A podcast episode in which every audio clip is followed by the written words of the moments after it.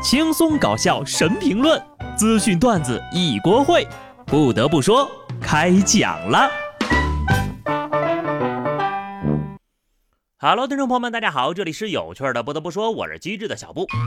嘿，礼拜一来了啊，请问是谁发明的周一早会这种东西，能让一个人更困，一个礼拜的心情彻底玩完？这个时候呀，就得聊点刺激的，给大家提提神了。浙江金华的胡女士几年前呢，和一个陌生男网友视频裸聊过，后来感觉性格不合，就不联系了。去年八月份，对方开始多次利用胡女士的不雅照来威胁，数额从几百到几千不等。胡女士为了删除照片，先后向对方转账，累计共一万四千元。当对方再次威胁，胡女士选择了报警。报警三个小时之后，嫌疑人就被警方抓获了。因为性格不合，不联系了。这胡女士不会以为这样的做法是在网恋吧？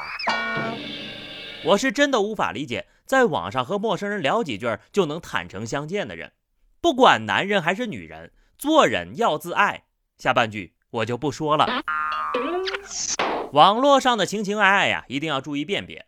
河北石家庄一名十九岁的男子因涉嫌网络诈骗被抓了。该男子利用自己的声音酷似女生的特点，假扮女性。在网上聊天交友，同时交往了三个男性朋友。为了让受害人相信自己的女性身份，他还从网上下载了同一女性不同时段、不同着装的照片，陆续发给对方，并且呢，还和对方进行语音的聊天嘘寒问暖。由于这个声音酷似女性，每次通话呀都被他蒙混过关了。在取得受害人的信任之后，该嫌疑人共诈骗近万元。原来这就是传说中的人间香奈儿呀！喝多了就让多喝水，赶紧睡觉；生病了就让多喝水，赶紧吃药。然后就这样交了三个男朋友，可以说是精准掌握了调戏渣男敷衍法则。但是有一说一啊，这仨男的是不是对什么清纯奶音有误解呀？其实伪音呢，只是诈骗当中相当低级的手段。给你们说个段位高一点的。浙江余姚三十出头的陈某通过交友软件认识了已有妻室的李某，并成为对方的情妇。随后呢，陈某呀经过朋友介绍，迷上了网络赌博。为了获取赌资，陈某捏造出抗癌重要秘方项目，并且呢一人分饰十个角色，从李某处陆续骗取四千多万。直到陈某人间蒸发，李某才发觉不对劲儿，并报了警。这只能说情妇哥人傻钱多呀，四千多个 W 说给就给。不过呢，当我看到抗癌中药秘方，我就有点能理解为什么秦始皇能信了徐福的鬼话了，因为太有钱，没了敬畏心了，给自己整魔怔了，最后被人坑了。闲着没事找什么情妇呀？还在交友软件上找，搞网恋呢？真的不要太搞笑。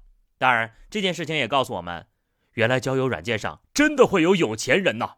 不说了，现在下个交友软件。还来得及吗？开个玩笑啊！交友软件水太深，单纯的我肯定是把握不住的。河南郑州的刘女士有套房子挂在网上招租，不久之后呢，就有一位租客很感兴趣，两人便加了好友，偶尔聊天分享生活。言语当中呀，刘女士就觉得对方很有文化。不过呢，这房子还没租出去，对方分享了一个钻漏洞的好机会，刘女士呢就贷了十八万的款，总投入二十万参与进去，可没想到。竟然是一场骗局。划重点啊，投了二十万，这里面有十八万都是贷的。姐姐呀，你可太傻了呀！什么陌生人值得你贷十八万去搞投资呢？都把眼睛擦亮点啊！天上是不会掉馅饼的。有这漏洞，他干嘛不拉着全家人去薅？要拉你一个陌生人呢？看到聊天记录里的丫头，外加咖啡、玫瑰、太阳的表情包。谁能想到，一开口就是一嘴油，还骗得丫头不想回头。自古深情留不住，唯有套路得人心呐。这年头，租个房子能被骗了，买条裤子也能被骗。辽宁沈阳一位拥有博士学位的老师在网上买了一条裤子，随后呢，接到一个自称客服的境外来电。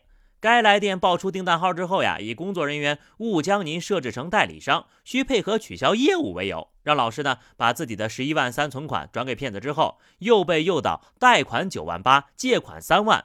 就在老师继续贷款时，被家人发现并制止了。仅三个小时，共被骗二十四万。朋友们呐，这这足以说明现在的骗子有多么的可怕。无论文化程度高低，无论年龄阶段大小，无论防诈意识是否具备，只要被他们拿捏住你的心理之后，钱就这样活生生的被骗走了。要想不被骗，只有捂紧自己的钱包。打着任何名义要钱的陌生人都需要高度警惕呀。如果坏人都像下面这位一样智商不在线就好了。重庆一男子报警称家中遭窃，并向警方提供了嫌疑人掉落的身份证。民警迅速将嫌疑人胡某抓获。胡某交代，自己呢在该男子家偷了大概一千多块钱，离开时遇到房主，当场被抓了。挣脱逃跑的时候就把身份证给落下了。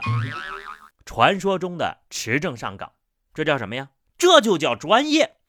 案件线索信息由小偷本人提供，请问这个能算减刑的情节吗？跑去偷东西还带个身份证，准备随时亮明身份，低智商犯罪图鉴了啊，属于是。说出来你可能不信，人狠起来连自己都不放过呀，可真行。和那个肇事逃逸，结果把车牌落在现场的司机有一拼了。人傻一点呢，还能给大家带来欢乐；但是又傻又坏的呀，可一点都不招人待见。湖北十堰两年轻男子进到派出所求助，自称得罪了人，对方要喊五十八个人来打他们。正说着呀，对方打来了电话，民警代接电话，现场约架，霸气地说：“我不怕事儿啊，五十八个人在哪儿？你跟我说说，我现在就去碰一碰。”后来经过核实，对方只是吹牛的。民警对双方进行了批评教育。这五十八个人应该在同城里吧？这年头还能喊出五十八个人出来，敢来呀就全部集中隔离了。警察叔叔表示，本来以为今年的指标都能完成了，结果空欢喜一场。